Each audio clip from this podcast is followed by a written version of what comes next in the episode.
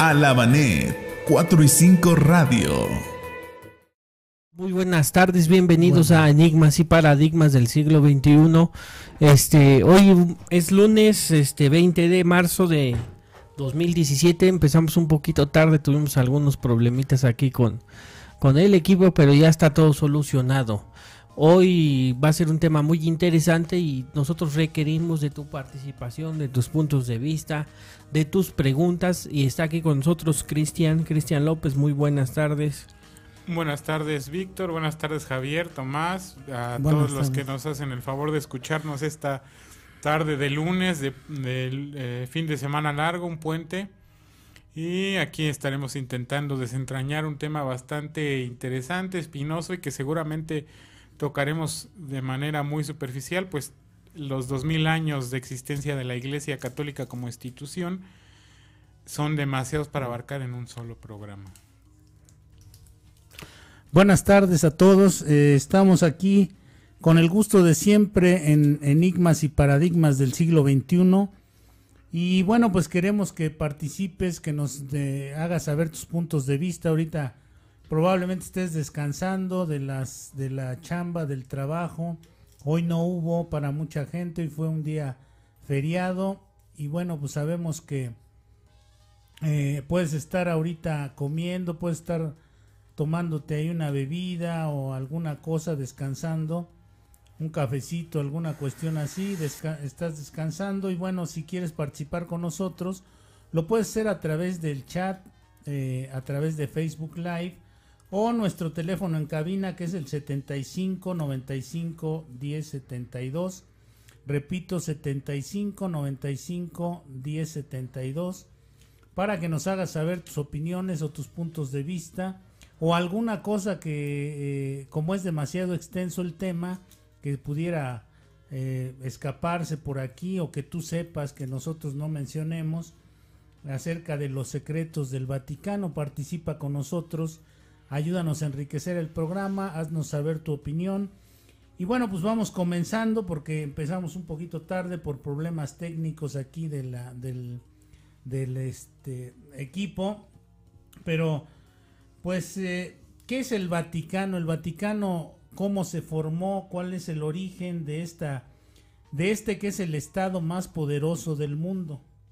Eh, económicamente hablando, en, el sentido también de poder, de cuestión de poder, domina a, pues más de una tercera parte de, de, los seres humanos habitantes de este planeta, el Vaticano, el, el, Papa, que es supuestamente el vicario de Cristo, el representante de Cristo en la tierra, es el que eh, mueve a un, a un gran número de seres humanos en esta en esta eh, en, el ejercicio de, una religión algo que es muy necesario para los seres humanos es la creencia, la creencia en algo, las creencias en algo. Entonces, bueno, pues e, este Estado Vaticano eh, se, se, fue creando a partir de la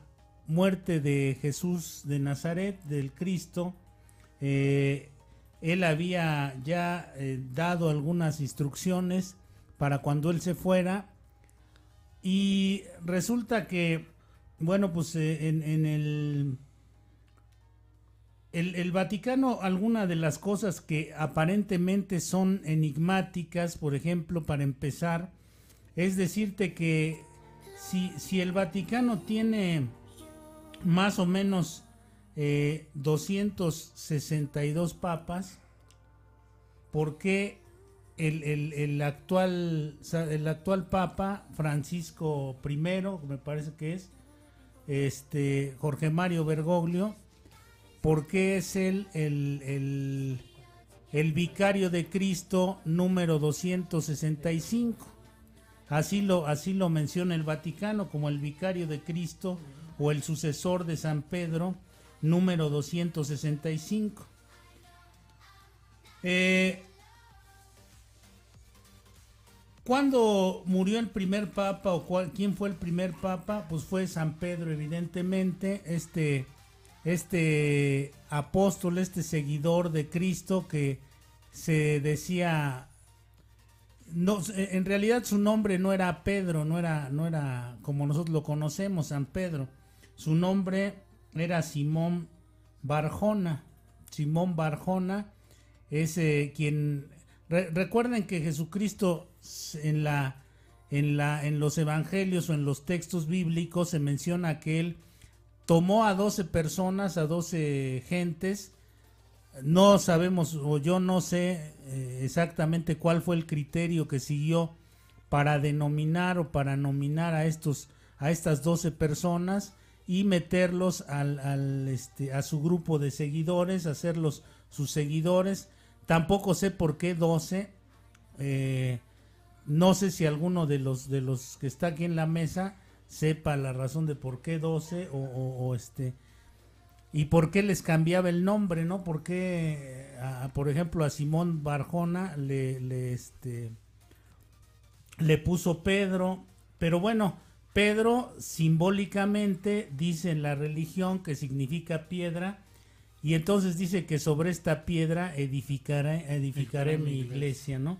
Y entonces el primer eh, seguidor de Cristo es este señor o, sobre no el primer seguidor digamos el primer sucesor de Cristo en la tierra más que su ser representante de la palabra de Cristo en la tierra es, es San Pedro no que después también se, eh, al fallecer San Pedro se supone que fue tan... Eh, Dios está tan agradecido con él, con su labor como guardián y fundador de su iglesia, que posteriormente a su muerte le entrega las llaves del cielo. Es a través de San Pedro y su aprobación como tú puedes entrar al cielo.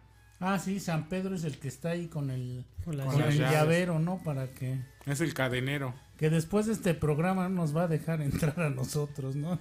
Después del programa que estamos haciendo, pues no nos va a dejar entrar allá al reino del cielo. Entonces, este, es San Pedro, bueno, pues en el año 64 después de Cristo es crucificado, es la primer, el, primer papa, la muerte del primer papa, es una crucifixión y es crucificado según las escrituras, él pide que lo crucifiquen de manera inversa, que lo, que lo, que lo crucifiquen cabeza abajo, porque él dice que no es digno de morir como Jesucristo, de morir como murió el Salvador de la humanidad. Y entonces, bueno, esta es una de las, de las cuestiones más enigmáticas porque mucha gente lo relaciona con el satanismo.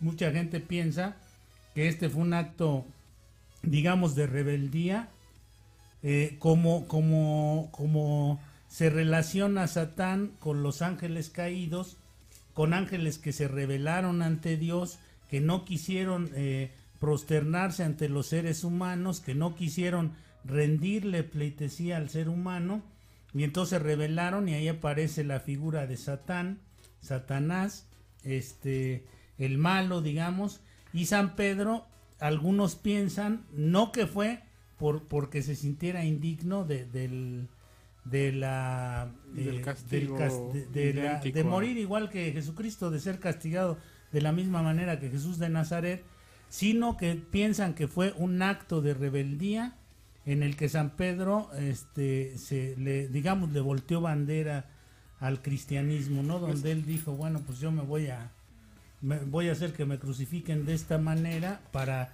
mostrar mi rebeldía porque me me, ha, me, abandonaron, ¿no? Si, si Cristo en algún momento pensó que su padre, lo había abandonado, aquellas famosas palabras de Padre, ¿por qué me has abandonado?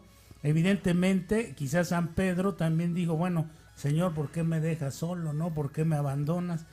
y entonces en un acto de rebeldía pide ser crucificado de cabeza, que es algo que se utiliza mucho en las películas de terror, en las películas del anticristo, en las películas de ese, de ese tenor, de, ese, de esa línea, se utiliza este, los crucifijos cabeza abajo, ¿no? Sí, en el simbolismo, del, el, simbolismo del satanismo, la cruz cabeza abajo es como símbolo, ¿no? Es, es una especie de reto y simbólicamente también significa justamente eso, ¿no? Es la antítesis de la salvación de la humanidad por Cristo, pues, como supuestamente ocurrió si, escuchamos la palabra de la Biblia, si escuchamos palabras de otras religiones, pues Jesucristo no es el Dios, ¿no? No es una de, no es una, un componente de este Dios tripartito que entiende el cristianismo, Dios Padre, Dios Hijo y Dios Espíritu Santo. Para los musulmanes, por ejemplo, Jesús se llama Isa y no es el Hijo de Dios, no es un componente de, del, del Dios, digamos, de Alá, sino un simple profeta, como igual algunas, no todas, corrientes del, del judaísmo también aceptan a Jesucristo como un profeta, otros no, la mayor parte de los judíos no. Hay quienes también lo ven como un maestro, es decir, como un rabí, un, un rabino, un maestro del judaísmo, que intentó hacer una reforma al judaísmo para extraerle toda esta pesadez que, que, recae sobre los hombros de los creyentes y sobre todo de los practicantes más ortodoxos, por decirlo de alguna manera, del judaísmo, los preceptos, todas las tareas que deben de, llevar a cabo, las prohibiciones que tienen en cuanto a la dieta, todo este tipo de normas que, que reglamentan la vida del judío, pues eh, Jesucristo como un maestro de, de, la religión, por decirlo de alguna manera, intentaba reformarla para volverla más universal, es decir, católica, como adoptó el nombre de la iglesia posteriormente, que significa eh, literalmente universal. La iglesia católica, la iglesia, la comunidad universal, eso significa iglesia católica. Exactamente. Ahora, estamos hablando de los, los, todavía no existe el Estado Vaticano como tal en estas, cuando aparece San Pedro, el primer papa, eh, cuando muere el primer papa, también este papa fue eh, ejecutado de esa manera bajo las órdenes de Nerón. Uno, por eso también se relaciona mucho con cuestiones satánicas, con cuestiones este, diabólicas, porque hay que recordar que Nerón fue uno de los eh, emperadores romanos de mayor locura en, este, en este, en este, eh, en la, digamos, en la playa de, de emperadores romanos. sería gobernador o presidente mexicano. Como, bueno, parecería, no, estaba peor que los gobernadores mexicanos. Peor que Duarte, no creo. ¿no? Pues sí está cabrón. Sí, Javier Duarte. Este cuate, este, lo que, lo que hacía, bueno, pues era hacer, por ejemplo, pastorelas de, de representar pastorelas, vestir de ovejas a los a los cristianos, Y, ejecutarlos a base de flechazos y de cuchilladas y todo ese tipo de cosas. Bueno, luego pues él fue famoso por incendiar Roma, ¿no? Por y, y este y también algunos piensan que la orden de ejecutar a San Pedro volteándolo de cabeza no fue de San Pedro, sino que fue de Nerón. Que Nerón también, de una manera, digamos, simbólica, este, para oponerse al cristianismo como tal, hace que lo ejecuten y lo pongan, de, lo, lo, crucifiquen de cabeza. Que además hay que mencionar también que supuestamente no consta, o al menos yo no, no he leído algún documento de evidencia sólida que lo diga así, que San Pedro fue ejecutado justamente en lo que hoy es la colina vaticana, es decir, en la colina en la que hoy se asienta el Estado Vaticano, que mide 144 hectáreas, por cierto, es el segundo estado soberano más pequeño del mundo. El primero, mucha gente cree que es el primero. Más pequeño, pero más poderoso. la gente suele creer que es el primero, pero no, el primero es justamente eh, constituye solamente la superficie de dos edificios que se encuentran también en la ciudad de Roma y que pertenecen justamente a una de las eh, congregas de las instituciones eh, religiosas más antiguas del mundo, más poderosas y que también de la que también hablaremos un poco que es la Orden de Malta, que originalmente se llama la Orden de San Juan de Rodas de la Orden de San Juan de Jerusalén, de Rodas y de Malta. Eh, son solo dos edificios, pero incluso ellos tienen su, su propios pasaportes, su servicio diplomático, tienen relaciones diplomáticas con más de 90 países en el mundo, incluido México. Y su líder, eh, ellos eh, juran obediencia absoluta al Papa, esta cofradía que nació originalmente, es la Orden Militar y Hospitalaria de San Juan, eh, San Juan de Jerusalén, Rodas y Malta. Ese es el nombre completo. Su, su líder es, tiene al mismo tiempo el, el carácter conferido de príncipe secular, además de ser un obispo es decir, uno de los más altos niveles de la jerarquía, que los obispos son básicamente príncipes dentro de la jerarquía católica. Es decir, es una orden tremendamente poderosa que acaba de tener un conflicto tremendo con el Papa, que acaba, que llevó a la orden de Francisco I, ordenó a su príncipe, al príncipe de la Orden de Malta, al máximo líder, renunciar a William Fertig, un, un inglés que por cierto, para llegar a las altas jerarquías de la Orden de Malta, sobre todo al liderazgo, a, convertirte en el príncipe de, esta orden, tienes que tener linaje noble, es decir, pertenecer a la nobleza europea y además tener un escudo de armas que pueda rastrearse hasta más de 300 años atrás, por lo menos. Pero bueno, ya hablaremos de ellos más adelante. Sí, vamos a vamos hacia la era de hacia la época de las cruzadas, el origen del Vaticano, la Orden de Malta, los Templarios, todo este asunto los jesuitas, los jesuitas, el Opus Dei más recientemente y los Legionarios de Cristo que es capítulo mexicano de, la historia de la Iglesia. Sí, claro, todos estos estos este personajes, todas estas sectas de poder eh, son de los digamos que fueron organizando y creando el Estado Vaticano. Verán ustedes, se van a sorprender de estas cosas porque es un mundo de traiciones, un mundo de guerras, un mundo de violencia, violencia santificada desde luego, eh, violencia soterrada, de, de, traiciones, de, de, las más bajas eh, maneras de destruir al ser humano nosotros sabemos que la mayor parte de las guerras de la humanidad han sido por las religiones. No recuerdo quién dijo una frase que no es exactamente la que voy a decir. El próximo programa lo investigo y se los digo, pero dice que quien pelea en nombre de quien pelea en nombre de Dios es el ser más violento de la tierra, puesto que al prestar oídos solo al Señor no tiene oídos para palabras de humanidad.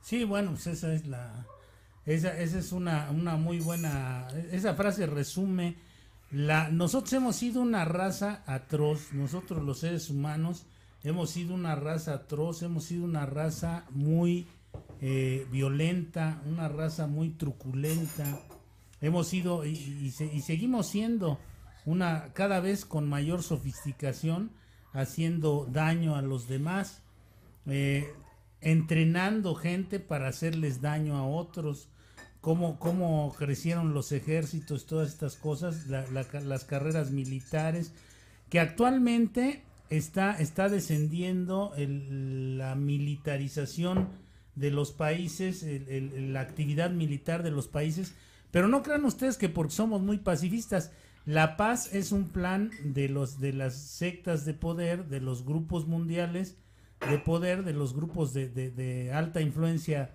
en el mundo, como esos que hemos mencionado muchas veces en estos programas, la, las, este, eh, el club del el, comité de los 300, eh, la, el club Bilderberg, eh, las, la, por ejemplo, hoy vamos a mencionar alguno, algún otro de estos, la P2, que es, es una logia masónica también.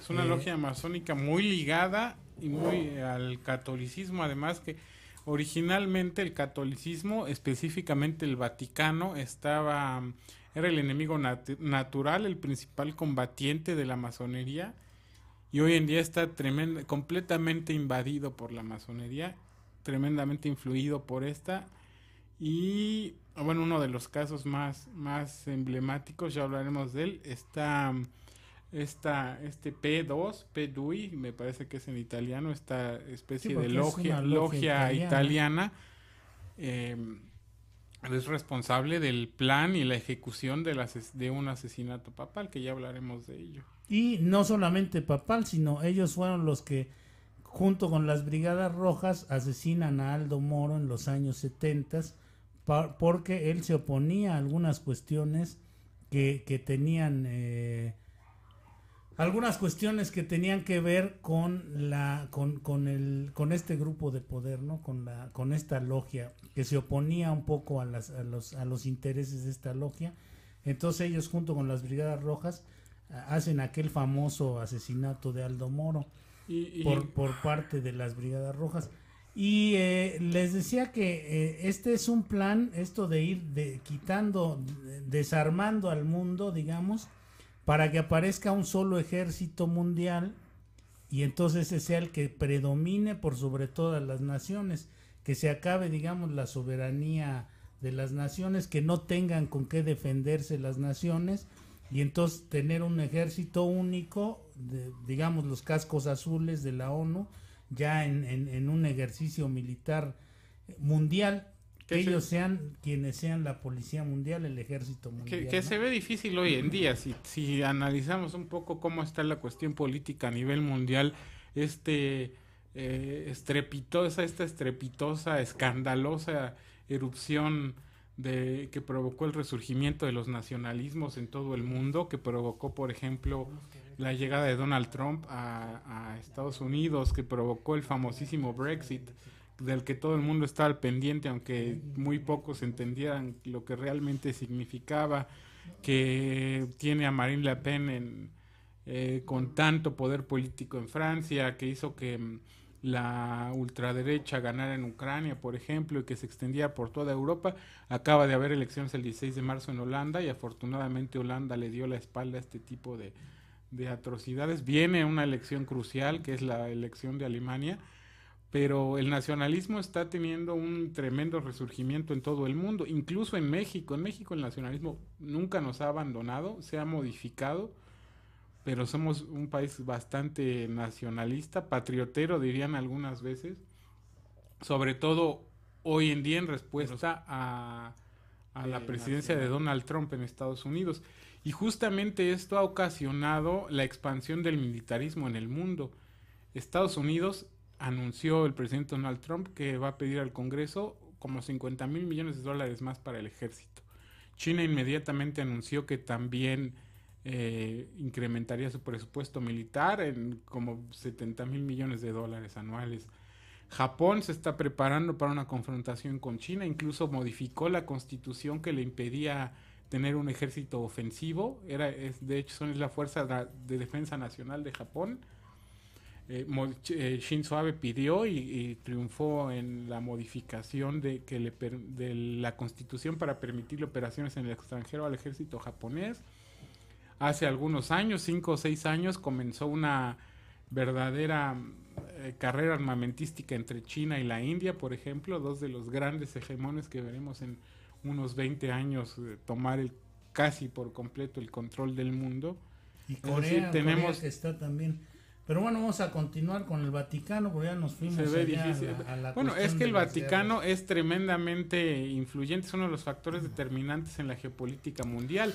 El Vaticano está atrás de todo ello, porque según estuvo atrás de Adolfo Hitler, de Benito es, es un gran mediador, es un gran mediador, es uno de los grandes jugadores, sobre todo, por ejemplo, uno de los políticos más hábiles en, en el siglo XX fue Juan Pablo II él ayudó, fue uno de los factores determinantes para la caída de la Unión Soviética. Del comunismo. Para la caída del comunismo. Francisco I fue el principal negociador, el principal vehículo de comunicación entre el gobierno de Barack Obama de Estados Unidos y de Fidel Castro en Cuba para la, eh, el restablecimiento de relaciones diplomáticas Estados Unidos-Cuba. Es decir, el Vaticano es uno de los factores determinantes, uno de los principales negociadores en la geopolítica mundial, porque es además uno de los principales eh, eh, cuerpos de inteligencia del mundo. Todo el mundo va y se confiesa. Bueno, nosotros ya no, pero gran cantidad. Sí, y además, eh, digo, para, para ser glorificado a nivel público necesita ser general, necesita ser político o necesita ser un sacerdote, un obispo, o un papa, ¿no? Para, que, para que la gente te, te glorifique y te tenga como uno de los héroes que salvan a la humanidad cuando son de las gentes que más corrompen y más destruyen los tejidos sociales. Además de, que el Banco Vaticano tiene eh, acciones en muchísimos bancos que se ha comprobado son lavan dinero del narcotráfico o invierten y lavan dinero de proveniente del tráfico de armas en el mundo. Y bueno, decíamos de estos eh, apóstoles, San Pedro y San Pablo, durante el pontificado de Seferino en el año 198 al 217 de la era cristiana, el presbítero Gallo confirma o, dicen, eh, hay muchas cosas, miren, eh, estaban haciendo hace poco un estudio de confianza sobre los medios de comunicación y si la televisión nos dice el día de mañana que nosotros tenemos una neurona aérea en el cerebro que no hemos, que olvidamos cómo explotarla y que de repente eh, nos, nos van a dar las instrucciones para poder volver a volar porque fue una facultad que nosotros perdimos hace miles de años y etcétera, etcétera, y no lo, no lo grafican con, con efectos especiales y, y todo esto en una pantalla de televisión no habrá, digo, habrá eh, más de un ingenuo que va a creer estas cosas. El ser humano no puede volar, pero nosotros confiamos de más en los medios de comunicación, confiamos demasiado en las televisoras y en estas cosas, confiamos demasiado en los papas, en los generales, en los políticos y en todas estas gentes, en lo que dicen ellos, que generalmente todo lo que dicen, todo lo que aparece en televisión es una mentira, no son cosas reales. Pero de esa manera nos van endulzando el chocolate para que nos lo podamos tomar sin chistar, para que lleguemos a ser una dictadura sin lágrimas, para que podamos estar aquí este como como mansos corderitos recibiendo las instrucciones de todo esto. Y entonces, bueno, este presbítero que en ese tiempo era la iglesia, era una de las formas más altas de poder, dice que San Pedro y San Pablo murieron en Roma, que el, primero, como decía Cristian, San Pedro murió en la colina vaticana y el segundo en la vía ostiense, es la, en la entrada al Vaticano, en la, vía esa que donde, donde, donde se camina hacia la, plaza, hacia la plaza de San Pedro. Entonces dicen que ahí murieron. Seguramente no murieron ahí ninguno de los dos, pero le conviene a los intereses del Vaticano decir que así murieron. Hay que recordar esta, esta, este guion magnífico, este libro magnífico de Dan Brown. Bueno, tiene varios, ¿no? Ángeles y demonios, este, Inferno, este tipo de libros, donde Dan Brown le da una sacudidita a este asunto, ¿no? Donde el profesor Langley, creo que se llama así, ahí ustedes me corrigen si no, este, empieza a investigar eh, alguno, el, famoso Código da Vinci, también la película. es el primer libro de la, de la saga. Es el primer libro de esta saga, donde dice que Leonardo da Vinci dejó pistas para que se supiera la verdad, porque siempre ha habido gente despierta, gente que, que no se traga todos estos cuentos chinos y que nos dice cómo podemos nosotros encontrar la realidad, ¿no? Y entonces, bueno, suponen, este profesor Langley supone que, que Da Vinci dejó un código secreto para que la humanidad supiéramos cuál era la verdad. Entonces, entre 1940 y 1949 hubo diversas excavaciones en el, suelo, en el suelo de la Basílica de San Pedro y se descubrió un cementerio en un sepulcro pequeño y modesto, muy anterior a la iglesia constantiniana, está la tumba actualmente venerada como el sepulcro del apóstol, ¿no? Eh, sí, de San Pedro. Entonces, eh, acuérdense del cenotafio que está en Estados Unidos al soldado desconocido, que nadie sabe quién es ese soldado, nadie sabe cómo murió, pero ellos cuentan una historia y hacen que la gente cuando pase sienta un enorme respeto, una fascinación, y un, y, un amor por su, por, por, la, por su patria, ¿no? Estos, estos símbolos hacen que la gente, estas son, son, es el poder de lo simbólico, nos ponen ahí un cenotafio, una tumba ante la, ante la cual la gente pasa venerando las cosas para diciéndonos o inventándonos una historia que de, seguramente tampoco es cierta la del soldado desconocido una película de...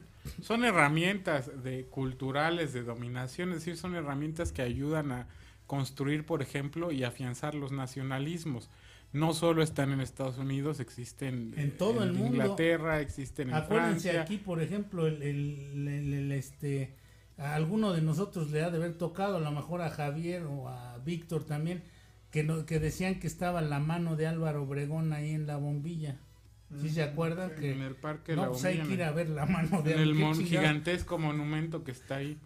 ¿Qué carajos le voy a ver a una mano ahí que ya tiene de y ni sabemos si es la de Álvaro Obregón o no, pero decían que era la, la, la este, mano. de Álvaro Obregón en alguna iglesia que estaba el dedo de Santa Rita para que la gente fuera ahí a, a, rendirle pleitesía. Que además es un invento moderno, como menciona Benedict Anderson en Comunidades Imaginadas. Él eh, menciona que una colega suya que era bizantinista eh, le comentaba que el cenotafio es un invento originalmente de los eh, griegos y los eh, romanos, del imperio romano más bien, perdón, pero que se sí tenía como, estaba dedicado específicamente a una persona, no a un soldado desconocido, digamos, no a un cuerpo etéreo, sino a héroes de guerra que morían en batalla, pero cuyos restos no se podían localizar, entonces se le, se le generaba, se le construyó un cenotafio, un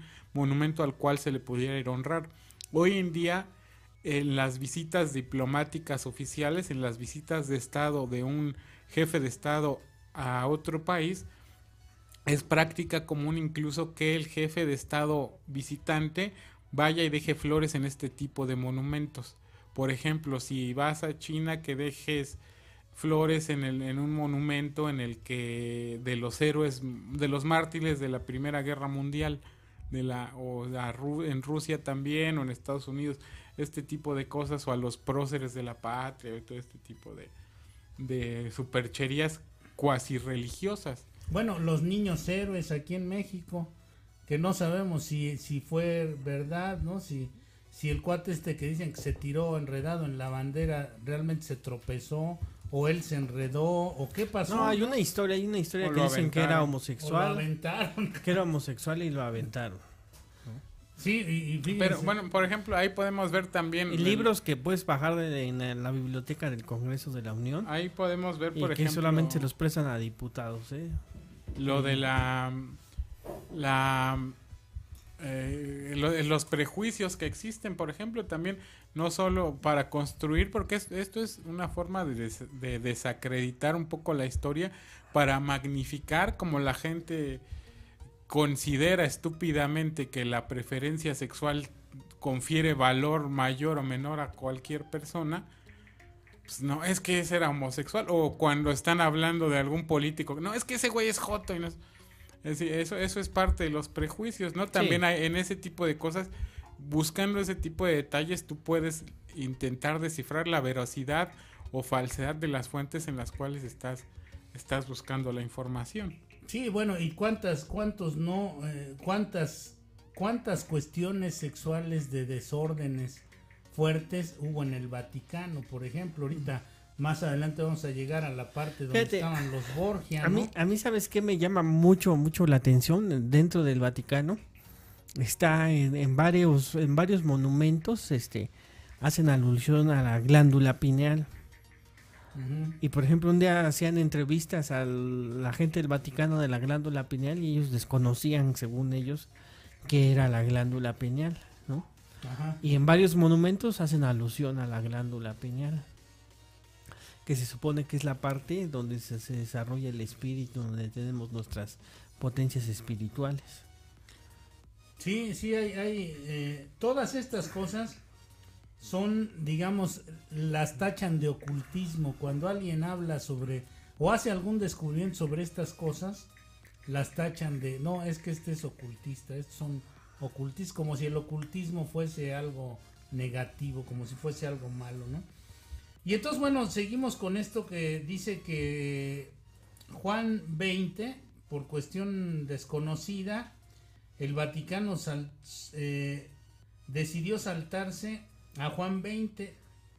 Juan 19 fue papa desde abril de, del 1024 eh, a, a octubre de, mil, de 1032. y Juan 21 de septiembre de 1276 a mayo de 1277. Entonces, Juan 20 es un papa que no existió para el Vaticano. Existió Juan 21, Juan 19 y Juan 21. Juan 20, hagan de cuenta como que su historia está borrada completamente. ¿Por qué? No se sabe a ciencia cierta qué sucedió.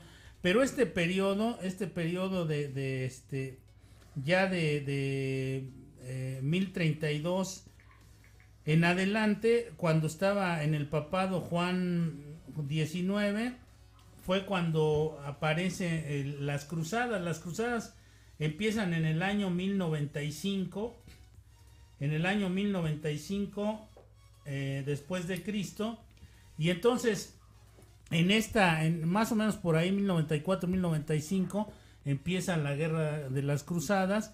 Y empiezan, eh, esta guerra, evidentemente, los templarios van a buscar el, el cáliz de el cáliz donde Jesucristo bebió el vino en la última cena, ¿no? Cuando les dice que es el cáliz de mi sangre, eh, sangre de la alianza nueva y eterna y todo esto, ¿no? Y que es parte fundamental de las películas de este, ¿cómo se llama? De Dan Brown. De, Dan Brown de, los libros, de, la serie de libros. Que además, no, sé hay que Dan Brown es el que escribe, los, libros. El director de las películas, no sé quién sea, ¿no? El de Código Da Vinci y todos esos. Pero son este, más, más, son más bien una serie de conflictos, una serie de aventuras militares de los señores de la guerra eh, de medievales de la eh, europeos más que una guerra. Las cruzadas son eso, son que porque se van dando a lo largo de cientos de años. Ahí entran todas las sectas esas que es del priorato de Ahí entran este. varias varias cofradías, digamos, son, se forman, se forman los caballeros templarios. Ahí es donde cobran en la cruzada de 1095 donde comienzan a cobrar donde comienza a cobrar importancia esta la que mencionamos la orden de San Juan la Orden Militar y Hospitalaria de San Juan de Jerusalén, Rodas y Malta, o simplemente la Orden de Malta, como se le conoce, que fue fundada originalmente en el 1048. En Jerusalén se le pide al se le pide permiso al, musulmán, se me olvida ahorita el nombre, al califa que gobernaba Egipto.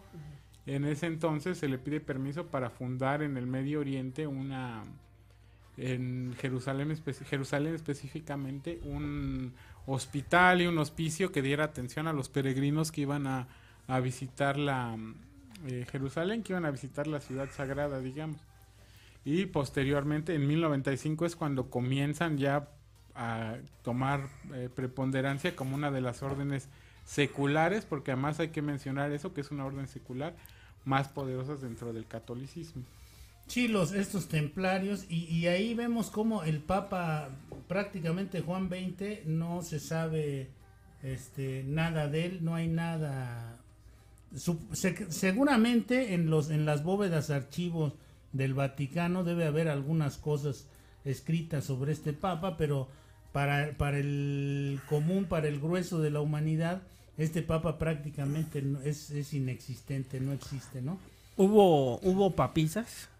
Hubo una, una papisa, eh, vamos ahorita a ir hacia, hacia allá, hacia donde está esta papisa, que, y, bueno, en este, en este asunto, esto es muy importante porque este es el origen del Vaticano, del Estado Vaticano. Cuando comienzan las guerras, las guerras cruzadas, la gente de la, de la, este, eh, de los templarios, eh, parte de ellos eh, están, es, bueno, están en la búsqueda del Santo Grial, ¿no? Entonces empiezan a combatir ferozmente entre ellos, entre la Cruz de Malta, los, los de la Orden de Malta, la Orden de Malta, los Templarios, eh, las, todas estas fuerzas eh, de, de cofradías, de sectas que se habían formado. Si ustedes escucharon el primer programa de Enigmas y Paradigmas, hablamos sobre cómo se formaron estas cofradías de los, pitapedreros que, que, construían las catedrales. Entonces estos fueron tomando una enorme fuerza porque no eran gente tonta, se dieron cuenta absolutamente del poder que tenía la religión sobre las personas y empezaron a fundar estas cofradías para, para expandir un poco, para encontrar algún coto de poder, alguna beta de poder que pudieran explotar. Y estos hombres la, la empiezan a explotar.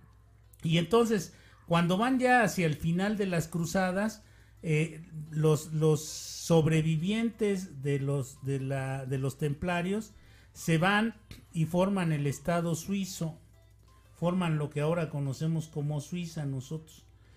Que donde, a ver, eh, díganme por qué es famoso Suiza, este, jóvenes ilustres de la mesa, ¿por qué es famosa Suiza? ¿Por qué se hizo famosa Suiza? Por su guardia. Por los bancos. Por, por la lana, porque por los bancos, pero por su el, Estado suizo, el Estado suizo, navajas. El Estado suizo es uno donde donde los capitales ilícitos o lícitos van a dar. la, la, gente que tiene o que tenía mayor, hoy ya hay otros destinos, otros paraísos fiscales, pero en primera instancia empezaron a ir a dar las riquezas del mundo a Suiza, a los bancos suizos. Y de ahí este, otra, otra parte de los templarios se fueron a fundar el Estado Vaticano. Porque los, eh, templarios son básicamente el primer banco internacional. Es decir, como los caminos, no había estructuras estatales eh, como las conocemos hoy en día, ni, ni poder judicial, ni fuerzas policíacas que defendieran los caminos, eh, por ejemplo, eran demasiado mm, peligrosos. Es decir, si tú ibas de aquí a de aquí de Catepec al centro de la Ciudad de México, pues te podían asaltar en el camino. Hoy lo estamos volviendo a ver eso, ¿verdad? Pero ya hay policía. Entonces, en el momento que tú salías y mando único, en el momento que tú salías de Catepec, pasabas con el señor de la esquina y que era un templario y le decías, "Bueno, aquí yo le voy a guardar 500 pesos porque voy a ir al Zócalo y a lo mejor está muy inseguro el camino y a lo mejor me asaltan." y él te daba como tu valecito, entonces que le dejabas 500 pesos y cuando tú llegabas al Zócalo, evidentemente estoy ejemplificando con esto porque eran viajes eh, de mucha mayor distancia. Y llegabas allá, le entregabas tu valecito y otro señor que también era templario te entregaba 500 pesos. ¿Qué les parece si antes de seguir volvemos a recordar los teléfonos en cabina? Son 75 95 10 72, 75 95 10 72 por si tú quieres hacer una llamada, hacer una aclaración con respecto al programa, hacer una aportación, lo que tú quieras hacer. Aquí esperamos tu llamada a los teléfonos en cabina 75 95 10 72 y seguimos. Sí, continuamos. Entonces, eh, forman el Estado suizo y otra parte se van y forman el Estado vaticano. El Estado suizo es, es digamos, eh, uno de los paraísos fiscales eh, que, se abren al, desde el inicio. Que hoy en día son estados, también eso es un concepto moderno que surge a partir del siglo X, a finales del siglo XVIII con el triunfo de la Revolución Francesa. En ese momento no fundaron estados, en ese momento fundaban reinos, fundaban eh, condados y este tipo de cosas. El, el Vaticano, el hay que acordarnos de los estados papales, es decir, el, Vaticano fue el heredero a la caída del Imperio Romano de Occidente, el Vaticano fue el reino que, mm, que preponderó, fue quien administró la mayor parte de los territorios de Europa bajo la corona del obispo de Roma, que además hay que decir eso, el Papa originalmente no es ni tendría por qué ser el líder de toda la Iglesia Católica ni de toda la cristiandad en el mundo el Papa es simplemente el obispo de Roma. Sin embargo, al ser el obispo, al haber, al existir este vacío de poder durante, después de la caída de, del Imperio Romano de Occidente, el Papa toma preponderancia, el obispado de Roma toma preponderancia, esta especie de príncipe, y comienza a administrar prácticamente a toda Europa y por eso cobra preponderancia, no porque realmente exista dentro de la estructura legal de la Iglesia Católica un originalmente un, dictamen que diga eso, que el Papa es el, líder de toda la Iglesia. Sí, bueno, ya con todavía con las espadas llenas de escurriendo de sangre se van y forman el Estado suizo, que, en ese tiempo no era Estado, pero lo que hoy es el Estado lo Que hoy es el Estado suizo forman el Estado, lo que hoy es el Estado Vaticano y eh, curiosamente los más poderosos económicamente en el mundo. El Estado suizo, donde van a dar la mayor parte de las riquezas de la humanidad, económicamente hablando, y el Estado Vaticano. Que el Estado Vaticano moderno nace a partir de los tratados de Letrán que el Papa hace con el Papa en turno, no recuerdo exactamente quién sea, pero es hasta el siglo XX que hace con con eh, con el gobernante italiano de aquel momento, también se me olvidó, e-, era ahorita recuerdo el nombre, pero bueno, son unos tratados que, que surgen hasta el siglo XIX, principios del siglo XX. Y bueno, eh, eh, después ahí viene lo que mencionaba Víctor. Eh, uno, el, nombre más usado en los papas era Juan, fue o ha sido Juan. ¿Por qué? No sé, pero les gusta mucho el nombre de Juan a los, a los papas, ¿no? Y ahí se les coló una mujer que era muy brillante e intelectualmente muy potente, con mucha potencia intelectual esta, esta señora de repente se le escuela a ella y eh, se convierte en, en, el Papa Johannes, Juan, en, creo que es en alemán Johannes, ¿no? En el Papa Johannes, que este que realmente no era papa, sino era papisa, era una mujer.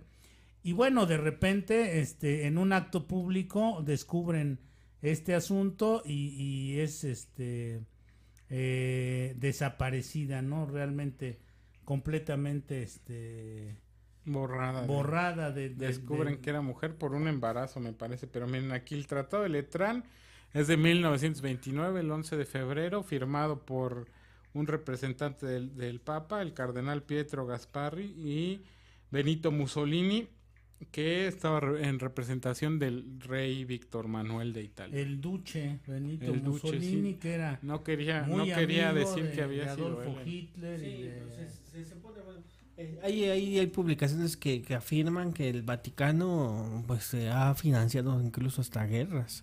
Sí, ¿no? Ha pues, financiado a Benito Mussolini. Si su origen fue la guerra, las, las guerras cruzadas y todo eso, pues no se les hace nada y además han sido muy, muy truculentos. Esto, esto de desaparecer a los papas, de borrar la historia de alguien, de envenenar a la gente, esto, esto ha sido recurrente en la historia vaticana. ¿eh? Y más aparte que pues, los que mueren en el Vaticano no se les puede hacer una autopsia, ¿no? No, no, no, pues estás, imagínate profanar el, santo cuerpo de un príncipe de la iglesia, pues, te condenas. Entonces, no puedes este, hacer ese entonces se ha prestado muy bien para que puedan envenenar y sin y sin, sin consecuencias. Ah, también hubo otro papa que a quien eh, su nombre fue maldito durante varios siglos, Juan VIII, fue asesinado el 15 de diciembre del, del 882. Fíjense cuántas hemos, hemos dicho asesinado. Fue asesinado el, el 15 de diciembre de 1882, digo del año 882, envenenado y rematado a golpes con un martillo en la cabeza por miembros de su propia familia. Imagínense ustedes qué clase de, de, este, personaje estamos hablando. Entonces, Juan XI fue, de, fue depuesto como papa y obligado por el nuevo señor de Roma a volver a ejercer sus labores sacerdotales hasta su muerte en, en el 935 y también Juan, eh, 12, Juan XII fue depuesto como papa por Otón, rey de Roma, Italia, Germania y Borgoña. Aquí vemos cómo la, historia del mundo se ha ido reconfigurando, pero en torno a todo esto han, venido una serie de, de avatares eh, de, de, estos personajes, ¿no? Donde han estado involucrados siempre los, los líderes espirituales eh, cristianos, la gente del Vaticano.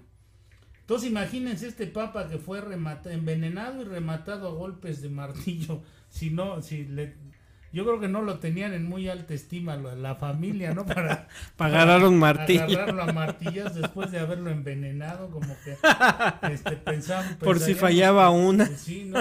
Entonces, imagínense eh, esta, todo este todo lo que conducen estas historias. Y bueno, estamos hablando brevemente porque no podríamos contar historias completas aquí, nos tardaríamos 10 programas, pero Eh, vamos también al, el primer, eh, digamos, eh, el primer papa que fue nombrado santo fue San, San, Pedro Apóstol y el último San Pío V.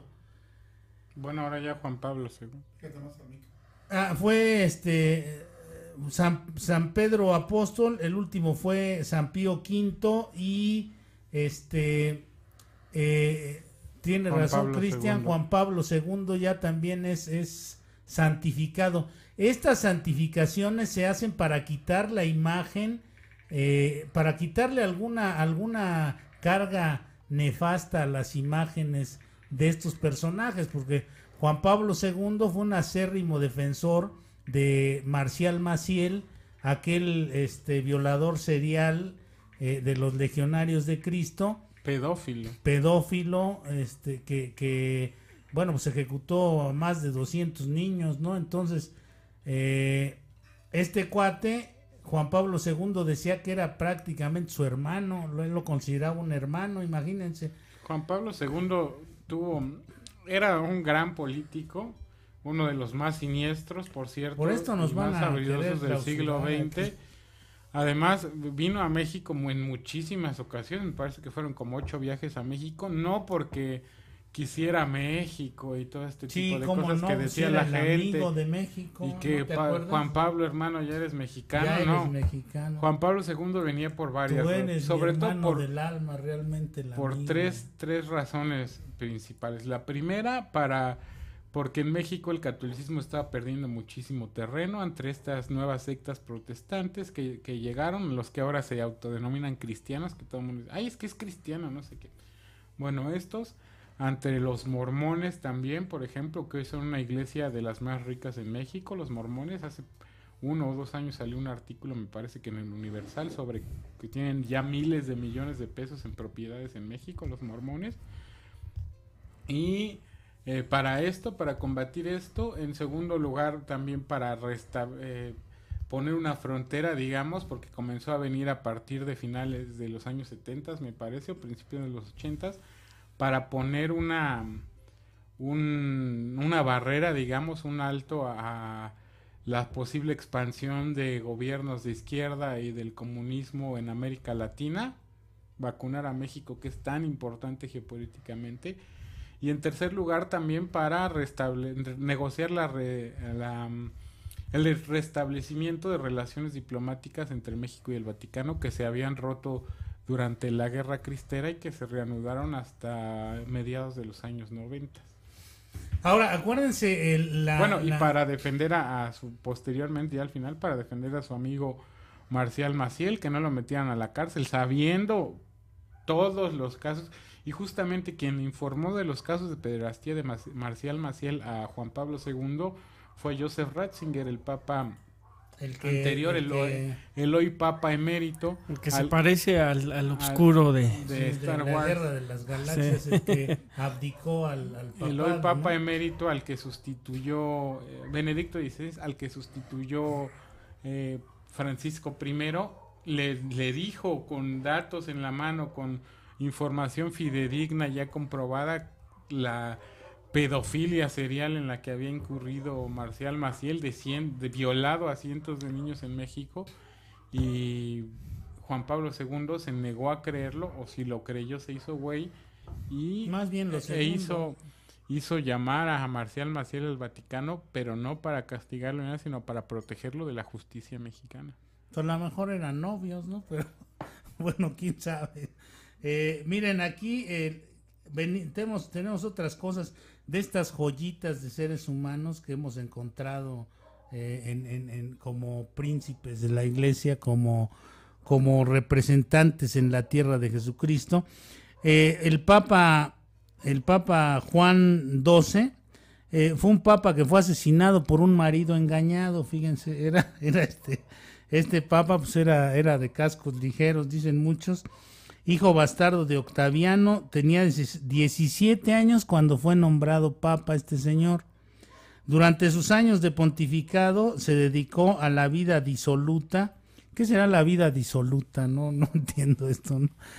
Se dedicó a echar desmadre, pues, para, para decirlo en, español. eh, a la vida disoluta hasta que el emperador Otón I decidió llamarle la atención en la necesidad de que el máximo jerarca de la cristiandad tuviese una vida más acorde con su cargo. Eh, imagínense un, papa que se salía a echar desmadre, a buscar chavas y cotorrear por ahí. Eh, no era un buen ejemplo para la, para la cristiandad, para, para el, no era un buen representante de Jesucristo en la tierra. Una de las reformas que impuso Tom I fue de que ningún papa podría ser elegido sin el, sin el placet imperial. Juan XII supo entonces que por primera vez el Papa ya no daría explicaciones solo a Dios, sino también a un hombre. O sea, ya antes, antes de esto, de Otón I, el Papa nada más le debía explicaciones a Dios, hiciera lo que hiciera, solamente tenía que rendirle cuentas a Dios, mientras todos los demás mortales pues, teníamos que rendirle cuentas a la, a la autoridad, competente o a, Hacienda o a, la voluntad de quien fuera. a la voluntad de quien fuera, ¿no? Y, ellos, eh, Juan XII supo entonces que por vez primera el Papa ya no daría explicaciones a Dios, dice. Un, un sínodo organizado por el emperador romano decidió deponer a este cuate, a Juan, a Juan XII. En diciembre de del año 963, Juan caminaba una tarde por una calle de Roma cuando apareció un hombre con su espada desenvainada y lo acuchilló en varias ocasiones, porque sabía este señor que su mujer era una de las feligresas más fervientes de este papa y que el papa pues este había había la hincaba para que para que recibiera las bendiciones este eh, del, del, del más alto nivel, ¿no? Y entonces, bueno, pues lo mataron a este cuate, ya sí, ya cuando no era papa, cuando lo encontraron en la, en la calle como un simple mortal, pues le dieron unos, unos, este... Puñaladas. unas eh, espadazos, ¿no? Eh, el, el, el, Papa Formoso, este que del año 891 al 896, eh, intentaba establecer un acuerdo de paz con Guido de, de Spoleto, pero esto lo único que quería era ocupar el territorio, incluida Roma. Ante las ansias expansionistas de Guido Formoso, pidió ayuda a Arnulfo, rey de Alemania. Ahí eh, entra todo este juego de geopolítica del que hemos estado hablando. Guido murió en el 894, cuando las primeras tropas alemanas ocupaban el norte de Italia. Cuando Arnulfo se dirigía a Spoleto para ocuparla, una enfermedad acabó con su vida. Pero los seguidores de Guido Formoso eh, juraron venganza, venganza que nunca pudo cumplirse, y Formoso murió en su cama en el 4 de abril del 896. Nueve meses después de ser enterrado, los espoletianos exhumaron su cadáver, vistieron a Formoso con los ornamentos pontificios y lo sometieron a juicio, fíjense lo fueron a sacar de la tumba, lo pusieron, este, lo vistieron, de, papa. y lo juzgaron ahí todos sus, sus, este, sus feligres, sus seguidores. Y lo encontraron culpable de alta traición, le fueron arrancados los vestidos papales, le cortaron los dedos de la mano derecha, utilizado para bendecir, y su cadáver fue arrojado al río Tíber. ¿Eh? Para que vean la, la, historia tan bonita que tiene nuestra nuestro iglesia nuestra católica. iglesia católica tuya mía no ¿eh? sí bueno Cristian es de los más fervientes católicos que hay en este en este país, no eh, vamos a, a, ver si hay saludos y continuamos con el programa yo creo que no hacemos, no hacemos corte, por, los como entramos un poquito técnicos Tarde. aprovecho la el momento de los saludos para enviarle un saludo a nuestro amigo Damián Mata, al que no hemos podido ver últimamente, pero sí. Ah, esté bastante bien ahí donde esté, cerca del Señor. el, buen, el, buen, el buen Damián ha estado ausente estos, ha estado ausente estos días y bueno, pues es por las cuestiones que ya te hemos mencionado, cuestiones económicas más que nada. Bueno, hay por aquí algunos eh, algunos anuncios, bueno, más bien este comentarios. Eh, buenas tardes, Pepe Barrera, pendiente del inicio del programa de Tomás López y Víctor Hugo. Eh, saludos, Pepe, Pepe Barrera, muy asiduo a la estación. Eh, buenas tardes desde Dallas, Texas, listos para escuchar el tema de hoy. Saludos a todos en cabina. dice, en Estados Unidos tuvimos un día normal, teníamos que comer y estamos disfrutando del postre, nieve y, escuchándolos con este gran tema. Gracias, Cristian, ah, Víctor, pues Tomás y Javier. Muchas gracias. Creo que allá, no fue de, allá no fue día de... No, pues es festividad mexicana por, El, por el natalicio de Benito Juárez. Benito Juárez. Benito Juárez y este, bueno, pues creo que nada más aquí... Mazón Mayor. Aquí en México no, no trabajamos. Eh, quiero agradecer, compañeros, al compañero, me parece que fue el que nos llamó ahorita, eh, de Las Vegas, al compañero, este... Ahí por aquí tengo su nombre, es que dice esto muy grande. Ahí está. Eh, Juan Alonso Hernández Gaitán, gracias compañero de allá de, Las Vegas. Eh, gracias por tu cooperación, por tu aportación, por tu pues sí, por tu, por tu donativo. La verdad es que nos sirvió, nos sirve, nos sirve de mucho eh, esta manera en que nosotros, en que, nos ayudas. Gracias, compañero, muchas gracias. No, pues gracias. de, este, de hecho, ayer, ayer domingo este el compañero se se manifestó a temprana hora, le pasé los datos de, depósito e inmediatamente nos hizo su, su aportación. Muchas, muchas, muchas gracias, compañero. Eh, el buen compañero este Juan Alonso Hernández Gaitán, gracias compañero gracias. de allá de Las Vegas y se ha manifestado mucha gente que este ha tenido la buena intención de apoyarnos, sobre todo de allá de la, de la Unión Americana. Bueno, estamos en espera de que se manifiesten. Ya, ya les mandamos los datos, ya nomás que nos digan que ya quedó. Gracias, compañeros. Dice hola de Chihuahua, felicitar a los protagonistas de Alabanet. Gracias, compañero, muchas gracias. Eh, no nos deja su nombre. Eh, Raquel Trejo Mejía, eh, de la colonia Anzures. nos está escuchando de ah, aquí de la Ciudad de, México. Nuestro vecino. ahí de Lanzures. casi, casi, casi, casi Polanco, ¿no? Sí, muy sí. de Colombia, José dice saludos. ¿Cuál es el tema de hoy?